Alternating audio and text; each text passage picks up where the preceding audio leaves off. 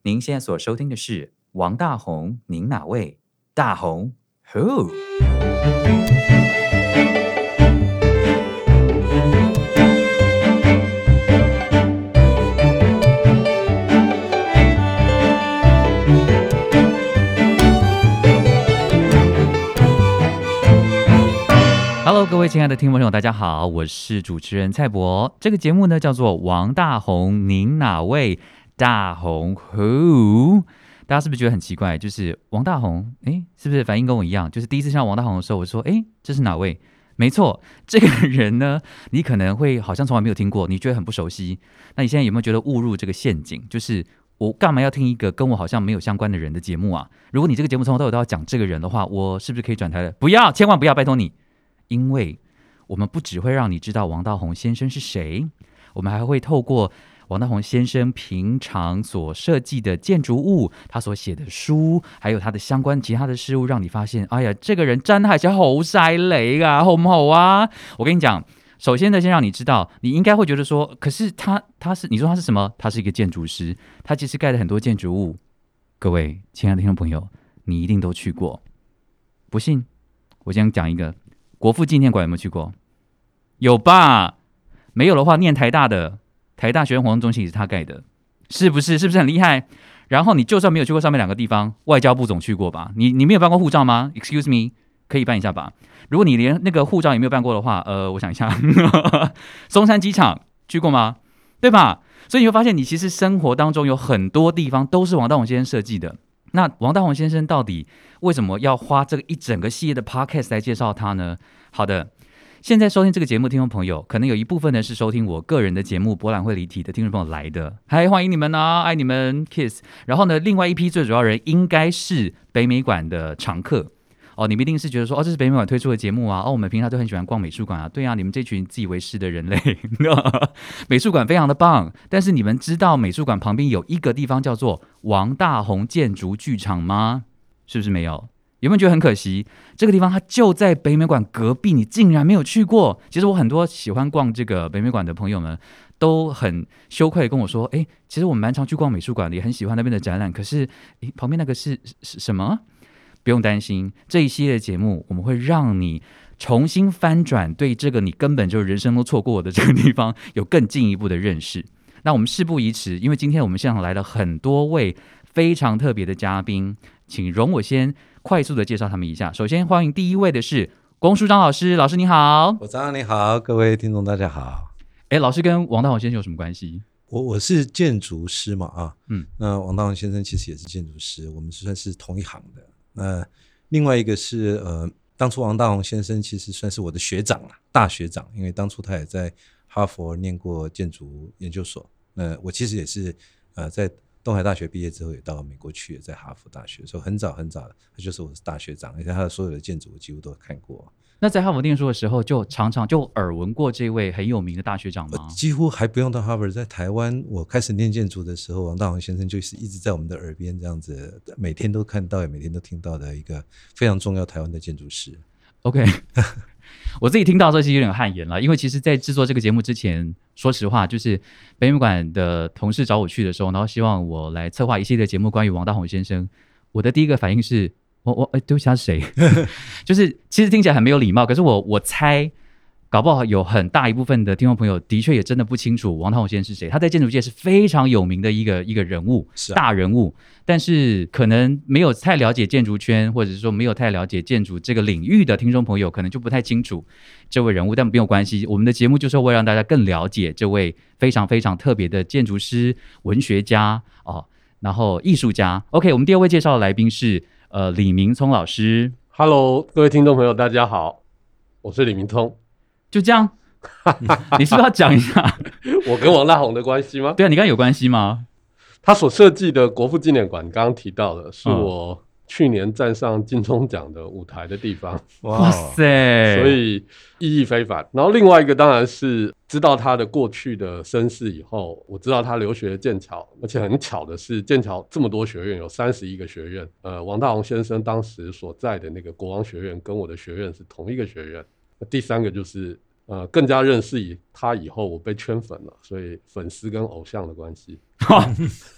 好，果然是非常的会讲啊，没有没有今天除了邀请到这个龚老师跟明松老师之外呢，最重要的是，我觉得我们非常厉害，能够邀请到好像有点跟历史人物对谈的感觉，因为那个王大宏呃建筑剧场这个地方其实是王大宏先生从前在一九五三年的时候在建国南路的一栋自宅。虽然现在已经拆毁了，哦，但是我们现在重新建在北美馆的附近，这个地方大家都有机会再重新来欣赏这个建筑物。但是我们现场有两位特别来宾，他们小时候就住在那里哦，真的住过那个地方哦。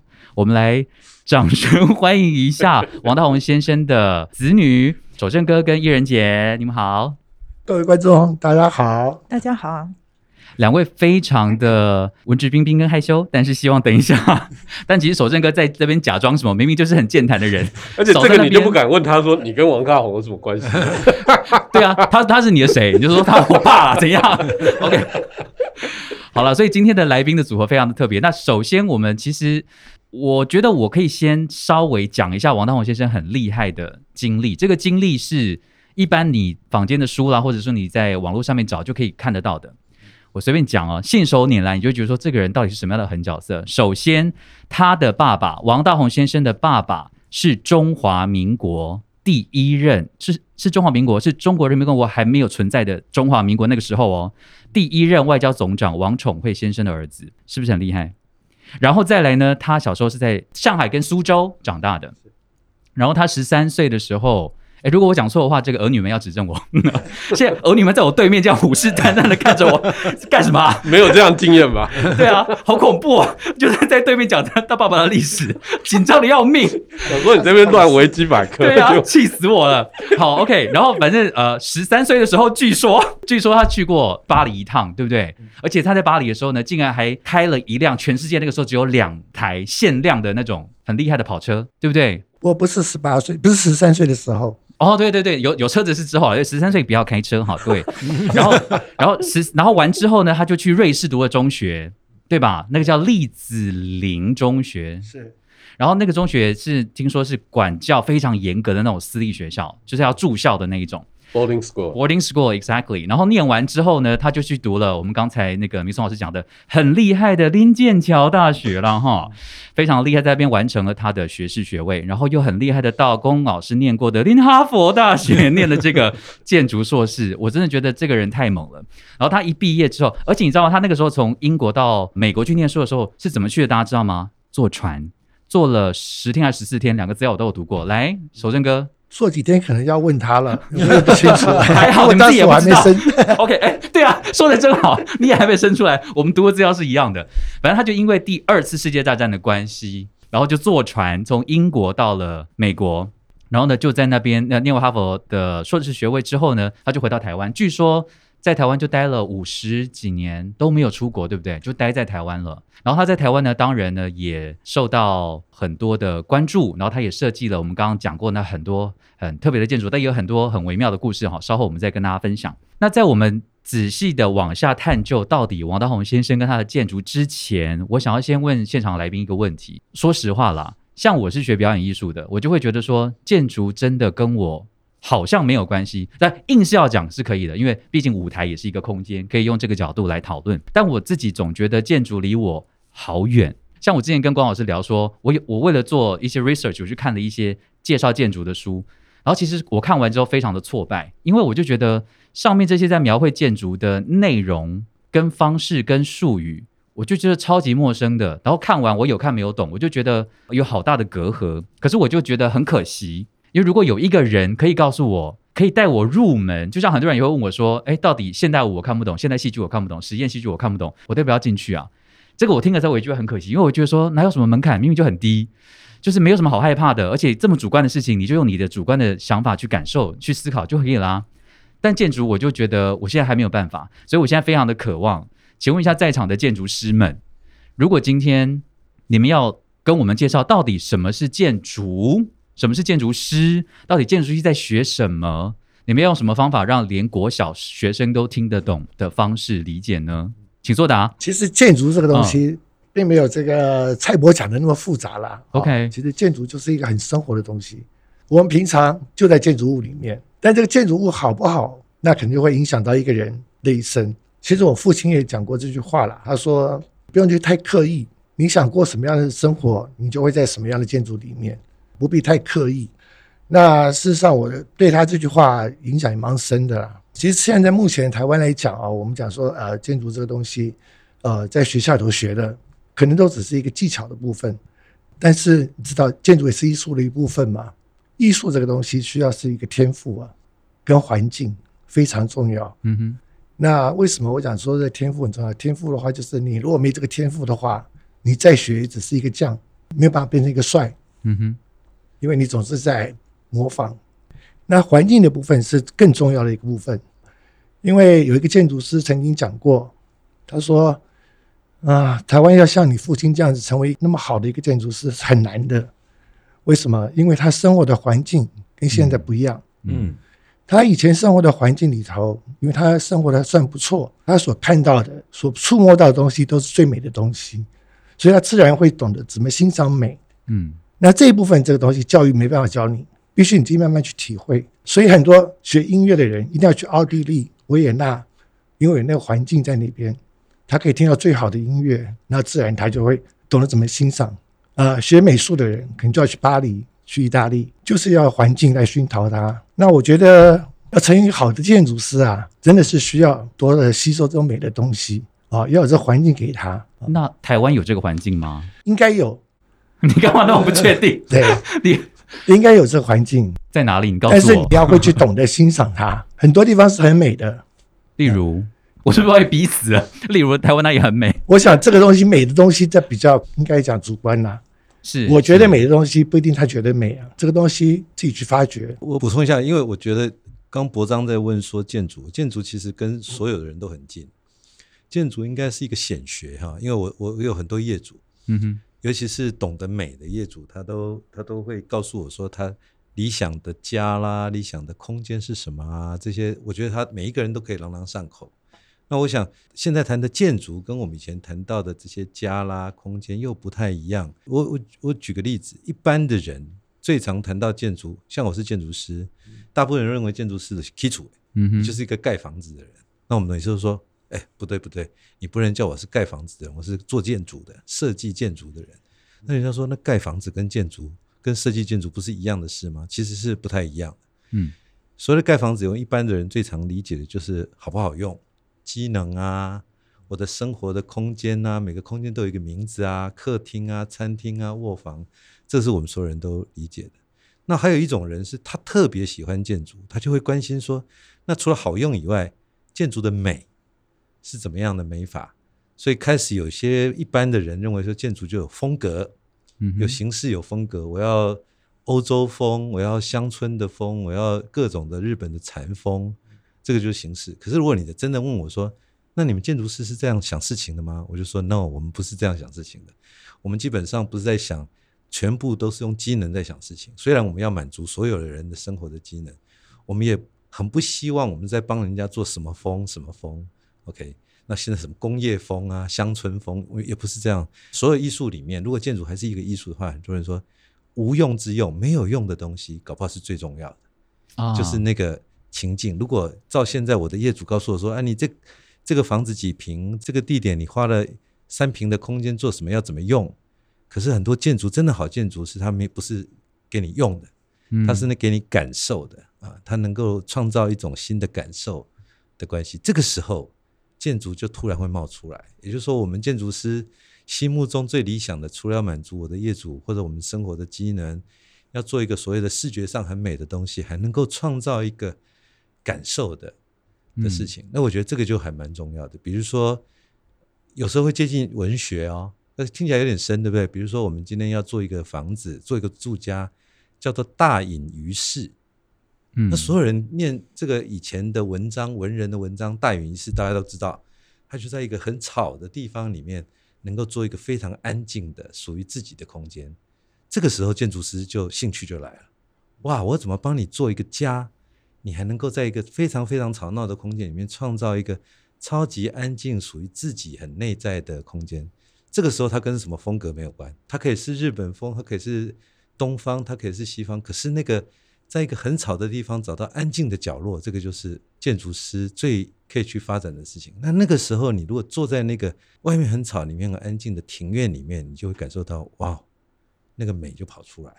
嗯，那这时候的美就不是我们讲的那个形式上的那个视觉上美不美，而是那个心理的某种情境啊，某种氛围。所以有时候这个就很难理解，就是说从原来很具象的东西突然变得很抽象。嗯嗯，那大家说，那这个抽象要怎么学？那就是你要一直要感受。刚刚守正兄在讲说，我如果今天要在一个地方能够感受，需要跟我的成长背景有关，我就要能够理解，哎，什么叫做大隐于市，我就可以理解这个事。那可能它可以像山洞，它可以像一个市场中的一个角落，它可以像在海上的一个岛，都有可能。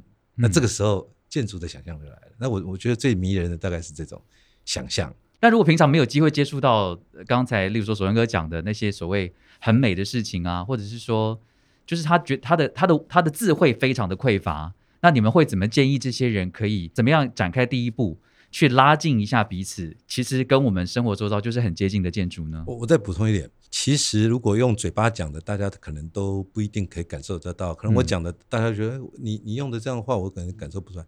可是建筑很特别，你再盖出来，你叫他一个人坐在那个空间，他就感受得到了。嗯，那你问他说：“哎、他说哇，他一进去一件事情就说哇哦，那个哇哦的这件事情比那个好美更厉害。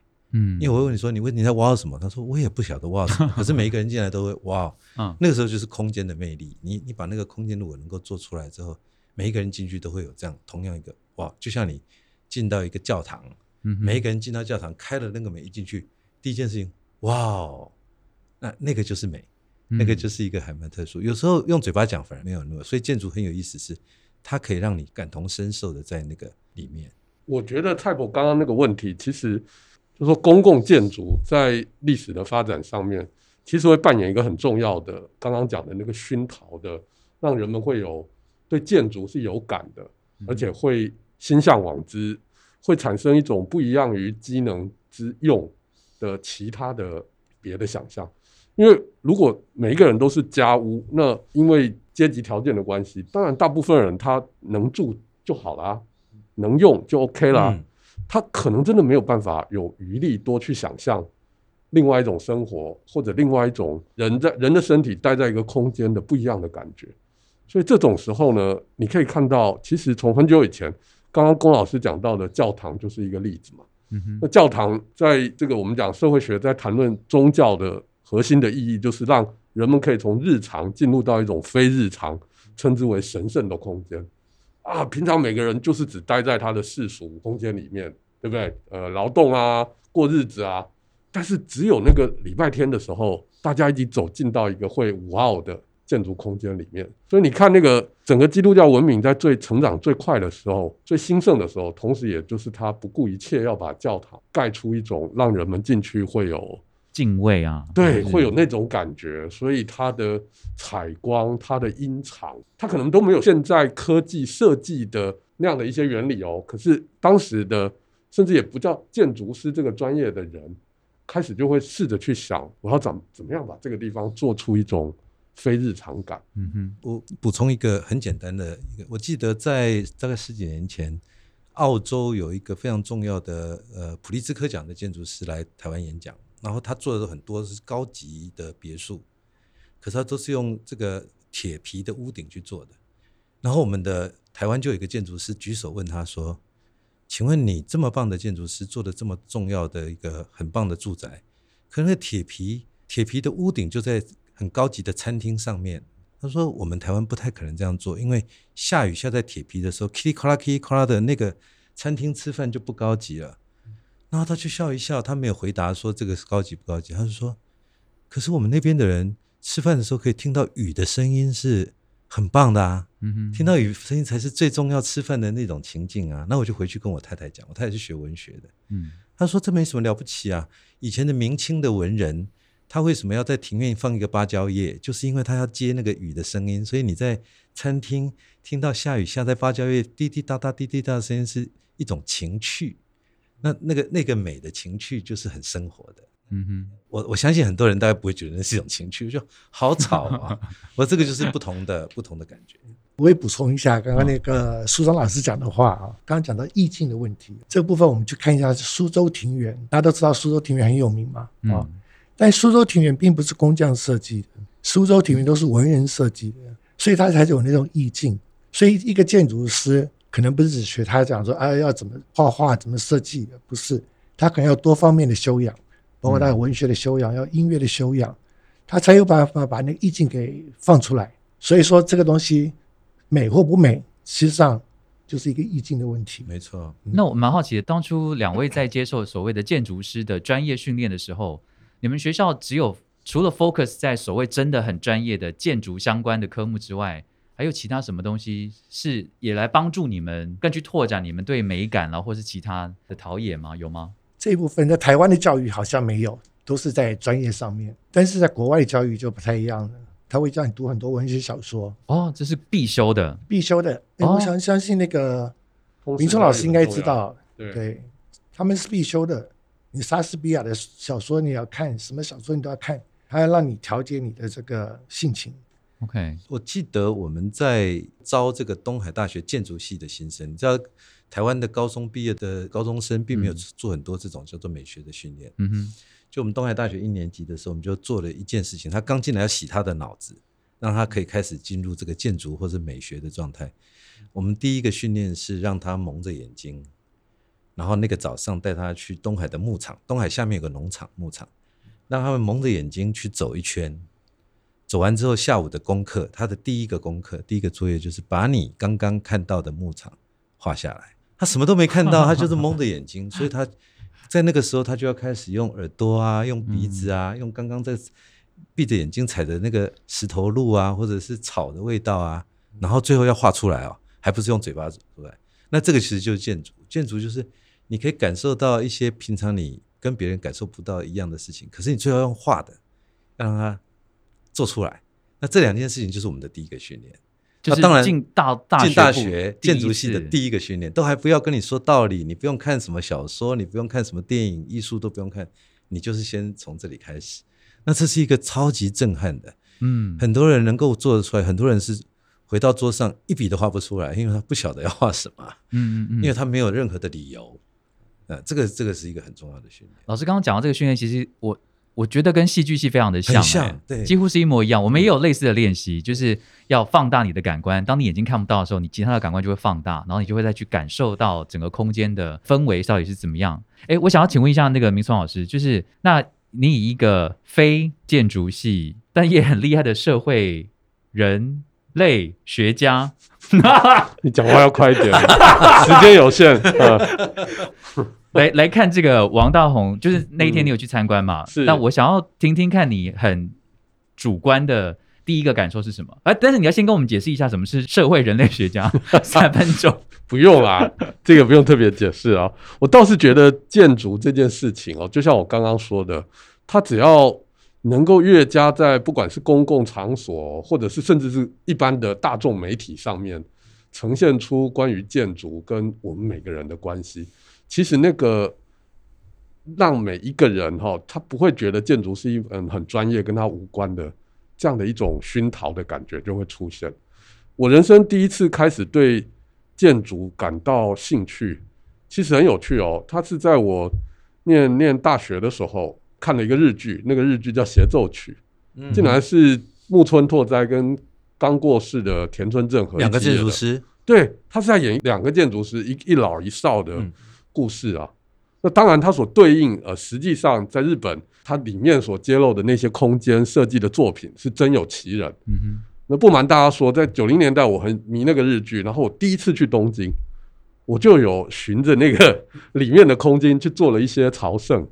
这是我人生第一次觉得，原来我们去一个地方看那个景点，不是看的外形而已，不是嗯到此一游，而是走进里面，让你的身体跟那个空间产生一个很有机的连接感，然后你会从哇哦到诶，哇哦是惊叹，嗯。诶？是怎么会这样？嗯哼，那当然这是你不知道的神秘的魔法，但你就会一步一步走进去。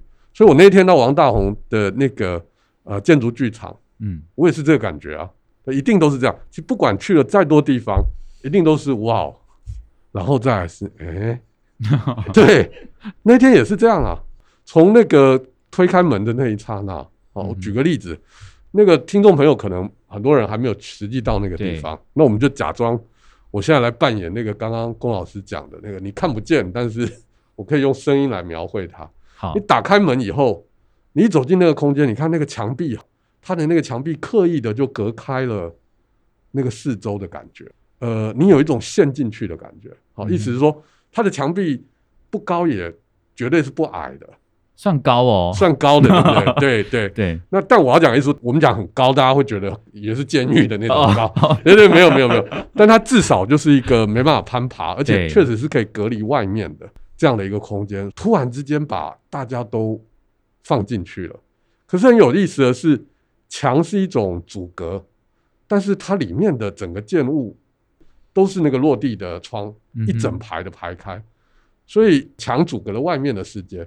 可是院子里面的房子却这么的通透，嗯哼，就你一眼就可以看穿这个起居的地方啊，等等。那当然，几个比较小的空间，呃，厨房啊、浴室啦、呃、卧房啊，那当然是在后面。但是那个面向着这么通透的阳台，呃，所谓的客厅，一般理解的，嗯嗯嗯，其实是很舒服的。对，所以我的第一的感觉就是，这好有意思哦，就是我完全可以想象这个主人，嗯。对他既想要有一点避世，像岛一样的方式把自己相当程度的隔绝开来，嗯但是呢，他也不是说避世以后他他他就没有连结了，嗯。他他仍然想要与天空连接，与与自然连结，他的心灵蛮自由的哦，他可不是把自己关起来就就真的像现在我们讲有很多简居族，那他们其实过得很辛苦，就是真的是把自己完全封闭，没有，所以你完全就可以想到这种隔绝外面，但是内在开放，怎么透过空间来表现？嗯，这没有很抽象，你只要走进去，你就完全感觉得到，这是第一个印象。嗯第二个印象就是非常的东西合璧。即使你不懂什么叫做什么建筑语汇啦，这个很抽象的东西，嗯哼，但你可以感觉得到在里面，你说不出那是一种好像很西方，当然它很现代感，而且你看那那那么久以前的建筑，至今你不会觉得它是旧的。对，然后你对，所以一方面它是东西合璧，一方面它是也穿越了那个时间轴，你不会觉得它旧，你不会觉得它完全是西方，但是当然它也不是呃我们理解的东方式的，不管和式、中式或者都不是，所以它有一种很奇妙的把这种时间跟空间轴上面的一些限制哦，嗯全部都打破，所以你感觉到住在里面的人就是一个。我刚刚讲的，一方面跟世界隔开，另外一方面它非常非常自由，没有界限，大概是这样。如果听众朋友呢听到刚刚明松老师描绘，觉得 煞有其事，或是已经燃起你的好奇心的话呢，请你不要犹豫啊，就是它就在我们台北市立美术馆的旁边，是一个非常值得参观的地方。但是我们还是很想要知道，因为今天现场就有两位小时候就住在那里的人类，这样更有现身说法，你知道吗？对啊，可不可以跟我们聊一下？因为我们这种就是我很难想象，如果今天有一个人把我小时候住的地方变成是一个古迹建筑，或者是是一个历史建筑的话，我觉得感觉太妙了。你们再回去的时候，就一定会有很多画面，小时候在那边生活成长的，可不可以跟我们聊一下，在那边长大的感觉是怎样？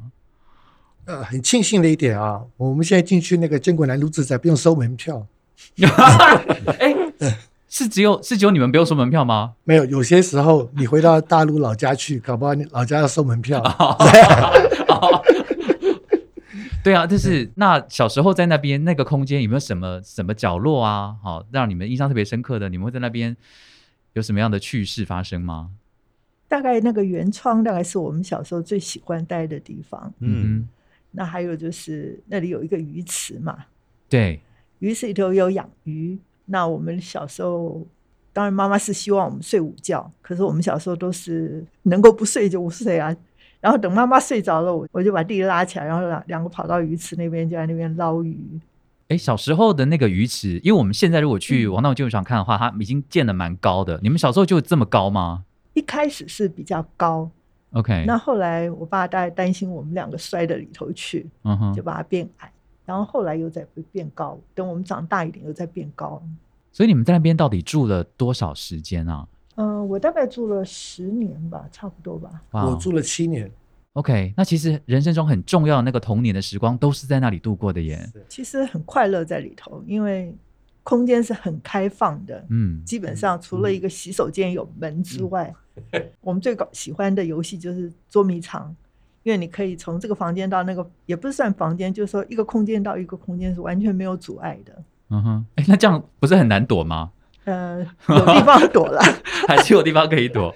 其实我回应一下刚刚明聪老师讲的话嗯啊，其实一般人都一样，跟明聪老师一样，一看到那个墙啊，觉得哇，那是九仞高墙，里头到底是什么东西啊？嗯哼，都会有好奇心。事实上，我父亲很注重他的私密，可是他有一个习惯，就是什么？他一回家就把衣服脱光了，嗯，包括睡觉的时候，我们小孩子也都是光着。